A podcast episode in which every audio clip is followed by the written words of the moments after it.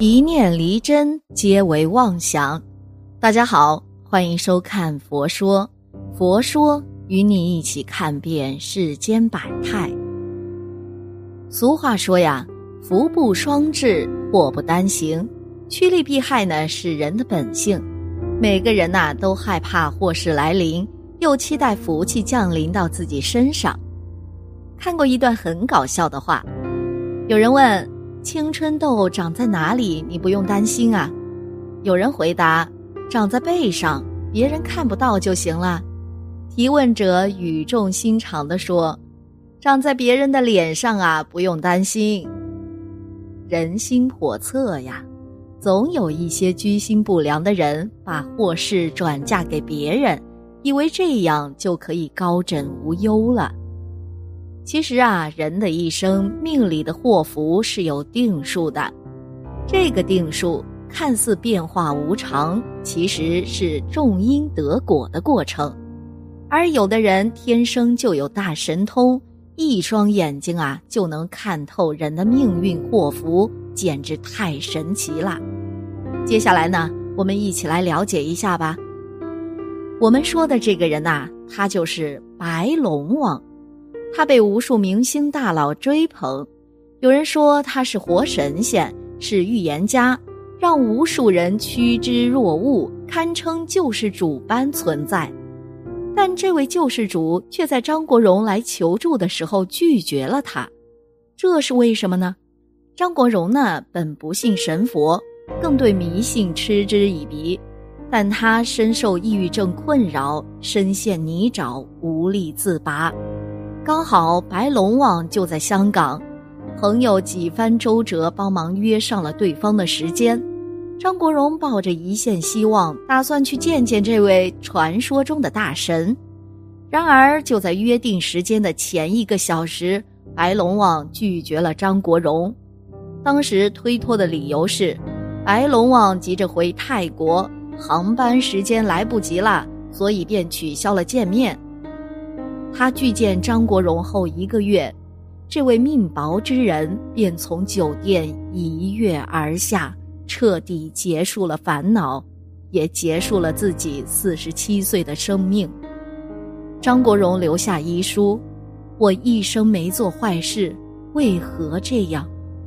不管是作品还是人品呢，他都称得上传奇巨星了。很多人替张国荣感到遗憾。粉丝痛心不已，被他提携过的后辈纷纷泪流满面，惋惜他没能见到白龙王救回一命。他生前最爱的唐僧一如往常想念他，演艺圈后辈和粉丝也一样悼念他。后来，英皇娱乐老板杨受成在自传《蒸汽》中提到这个故事。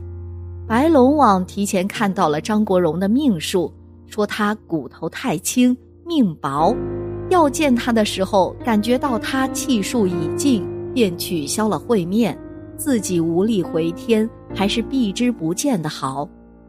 奈何张国荣半生辉煌，终究啊逃不过这句预言。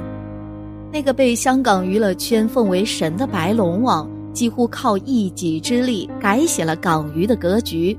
却无法救回末日黄花，但这个故事也再一次验证了白龙王的传奇，的确是能够窥探天机的神人，而他的传奇之处几乎被娱乐圈一一验证了。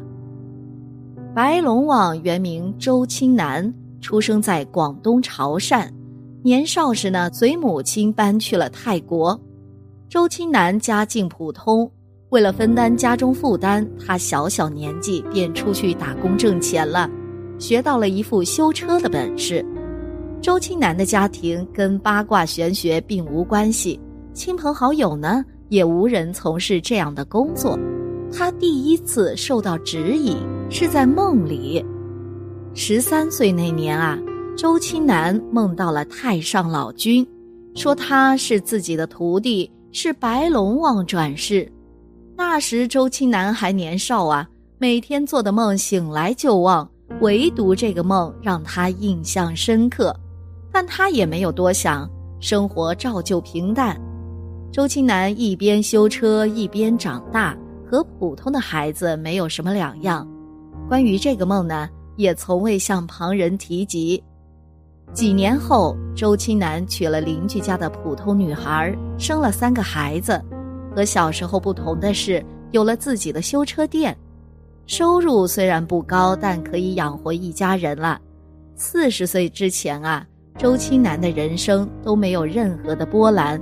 只是一个没有发福的普通中年男人，关心柴米油盐和每日进账。大概是四十岁那年吧，周青南在门店修车，车胎突然爆炸，险些崩坏了他的眼睛。周青南回过神来，又惊又怕。如果自己受伤了，不但要花一笔医药费不说，还得耽误好几天工作呢。泰国呀，普遍信奉神佛。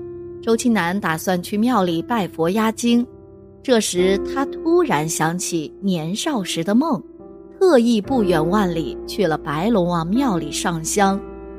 在白龙王庙里拜祭后，周青南如同神明指引，能看透命数结局，又像武侠小说里打通任督二脉一样，变得通晓天文地理了。从庙里归来后，周青南便开始给人算命。他一二三修车，五六日算命，周四休息，还支起了一个茅草屋，自诩白龙王转世。在泰国呀，神婆巫师都不稀奇，也有不少人来找他算命。周青南价格公道，不贪恋报酬，而且预言极准，犹如神助。不久啊，便在当地小有名气了。真正让周青南白龙王的名声在香港传开的人，是一位富商黄创山。黄创山也是太极华人，父亲呢是当时的泰国首富黄子明。他十三岁时便被送去香港读书了，港泰两地啊颇有人脉。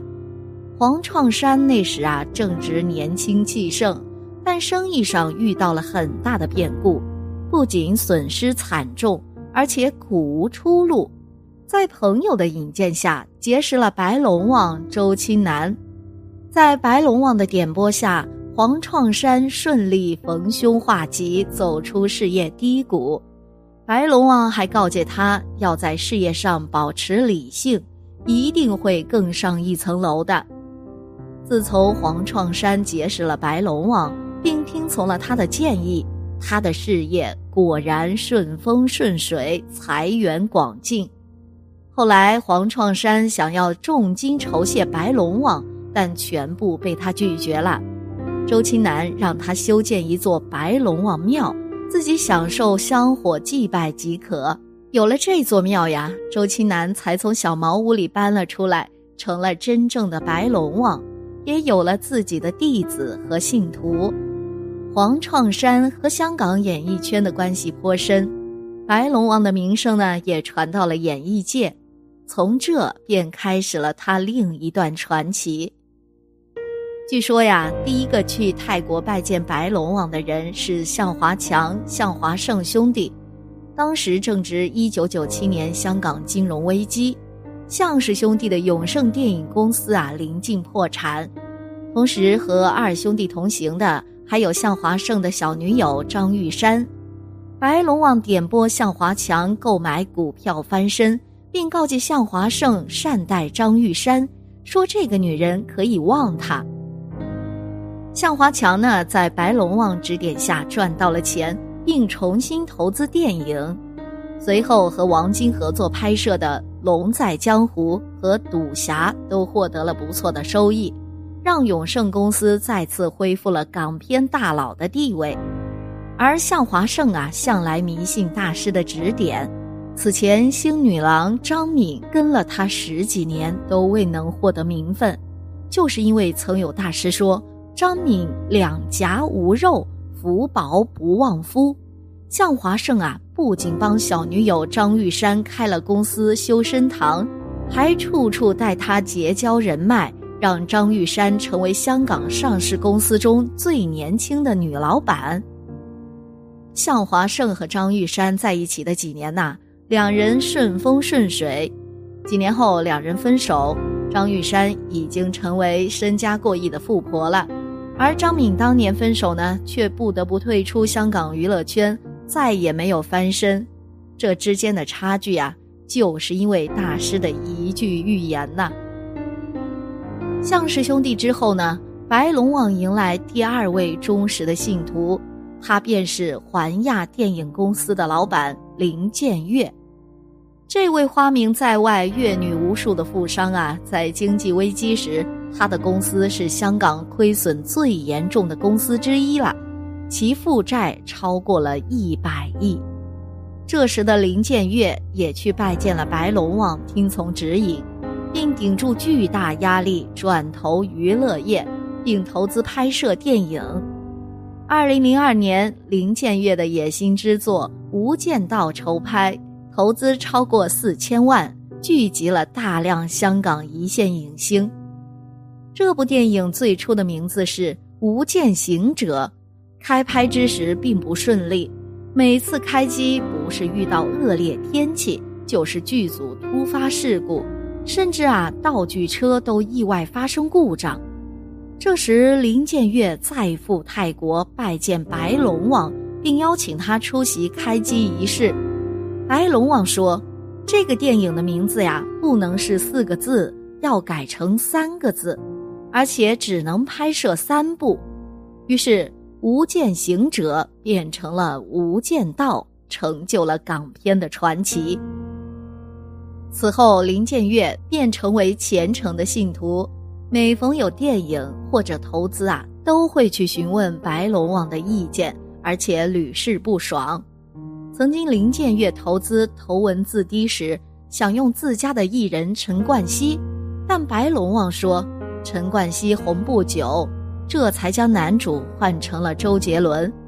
果然，几年后陈冠希就遭遇了照片门，而周杰伦呢，则成就了一个时代。杨受成曾经带着谢霆锋去拜见白龙王，那时的谢霆锋年轻气盛，十分叛逆。白龙王告诫他要小心开车呀，他并没有放在心上。结果第二天他打车出门的时候，路上便发生了车祸。但谢霆锋还是没有乖乖听话。白龙王曾告诫他，如果和张柏芝在一起会风波不断。谢霆锋啊，依旧为爱冒险。不久和张柏芝约会时，再次经历小型车祸，并发生了让他名誉扫地的顶包案。即便谢霆锋和张柏芝结婚后，也风波不断。不久便爆出了照片门。港圈的明星大多信奉白龙王，会不远万里换上一身白衣，跪求白龙王的指点。刘德华曾被白龙王夸赞，凭借勤奋可以大红，一辈子都会走娱乐圈这条路。白龙王格外偏爱刘德华，每次呢都会将手放在他的头顶上，为他灌顶祝福。他也果真成了圈内的常青树。白龙王对于很多艺人有过点拨之恩呐，晚年呢他身体欠佳。林建岳承包了所有的医药费。